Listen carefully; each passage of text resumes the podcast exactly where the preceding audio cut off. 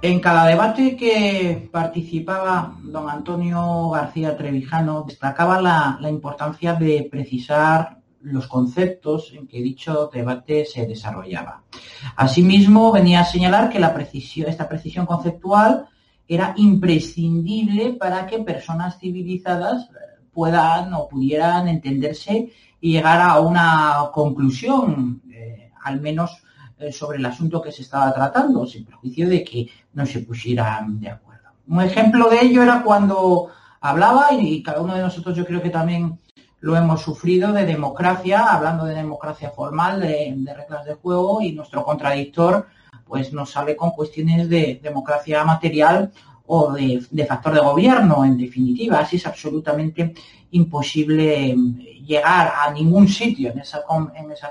conversación, porque en realidad se están hablando de cuestiones diferentes y cada una de ellas eh, tiene sus propias premisas y eh, su propio método de abordar eh, la cuestión. ¿no? Es decir, si no se clarifican los términos del debate, es absolutamente imposible no llegar ya a una conclusión, sino ni siquiera a un mínimo entendimiento creándose aún más confusión que al principio de ese debate, eh, que entiendo yo que cuando alguien debate no es para tener la razón en sí mismo, sino para llegar a, una conclusión eh, al respecto.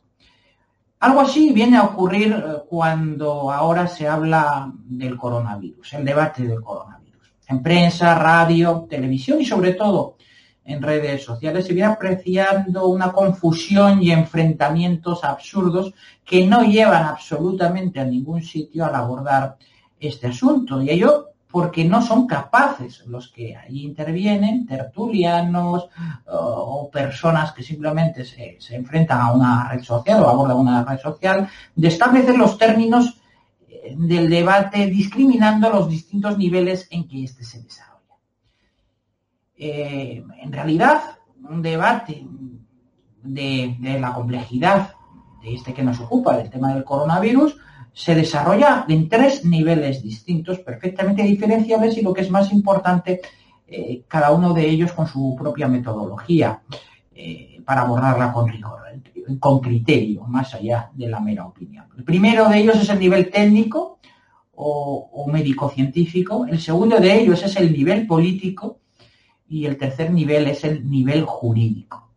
De la misma manera que no es lo mismo hablar de democracia formal que de democracia material, eh, y jamás se llegarán a conclusiones enriquecedoras si se mezclan en el debate ambos conceptos, creando así confusión, lo mismo ocurre en este asunto si no se delimitan los términos de la discusión en cada uno de estos tres niveles, utilizando para cada uno de ellos los conocimientos, los instrumentos, las herramientas que le son propios, es decir, herramientas y conocimientos de orden científico, conocimientos y herramientas de orden político y conocimientos y herramientas de orden jurídico. Ello máxime, y esto es, eh, es, realmente importante, cuando existen notables diferencias metodológicas en cada una de estas áreas de conocimiento. La técnico-científica, la política y el derecho. Fundamentalmente, esas diferencias son de la medicina y la biología como ciencia de la naturaleza que es y que en consecuencia eh, su investigación sigue las reglas del método inductivo experimental respecto de las restantes áreas del conocimiento de estos tres niveles del debate, como son eh, el conocimiento sobre la política, sobre lo político, y el conocimiento sobre el derecho, que como conocimientos sobre las humanidades siguen una metodología totalmente dispar, como es el método a priorístico deductivo. Y ello porque mientras que las ciencias de la naturaleza estudian cosas o fenómenos de la naturaleza, eh, las, las, áreas del conocimiento humano lo que estudian son ideas o la propia acción humana en el desarrollo eh, de la política y del derecho en este caso concreto. Analicemos las características de cada uno de estos tres niveles del debate para conseguir esa finalidad con lo que yo, con este programa, me daría absolutamente por satisfecho si consideráramos la posibilidad de delimitar y aplicarnos cierta disciplina, cierto rigor a la hora de entrar en el debate y afrontarlo. El debate técnico o, médico-científico debe aportar las certezas, las premisas y en su caso las soluciones periciales o facultativas especializadas a un problema de orden médico y biológico como el que se plantea. Utiliza para ello, para la resolución de los problemas que se le plantean en este debate o que se plantean en este debate, el método experimental y los conocimientos de las ciencias naturales, como antes eh, he adelantado. Y se centra en la descripción de la realidad científica del problema y en los medios, en, su caso de prevención y cura, eh, de, a partiendo de realidades que también necesariamente tienen que ser de orden eh, científico, que se desarrollan al margen de nuestra voluntad. Se basa pues en criterios especializados fundamentalmente al alcance de profesionales facultativos e investigadores tras un concienzudo estudio y necesario estudio científico para hablar de la cuestión con criterio, eh, no meras eh, conjeturas u opiniones no fundadas, o personas que han estudiado estos asuntos con, unas bases científicas eh, sólidas que les permitan ofrecer un criterio al respecto. Por eso no corresponde a políticos ni a juristas este, este debate. Eh, el segundo nivel sería el debate político. Este es lo que realmente nos interesa aquí, junto con el jurídico, en tanto tiene su reflejo en la acción social que está a nuestra propia disposición eh, y acción eh, también de manera colectiva. Se refiere el debate político a la toma de decisiones. Ese es el verdadero objeto del debate político. Para ello, califica y valora los eh, avances de la discusión técnica del anterior nivel del debate que acabamos de ver. Para ello, después de, haber, hacer esa calificación antes de tomar las decisiones y valorar los avances de la, de la discusión técnica, opta responsablemente entre las distintas fuentes de conocimiento científico fruto del debate técnico. Es decir, eh, para tomar esa decisión lo que se hace es optar entre la fiabilidad o la conveniencia de, del debate técnico, de ese primer nivel del debate que hemos visto anteriormente. Por eso, y de esa operación de opción y de toma de decisiones,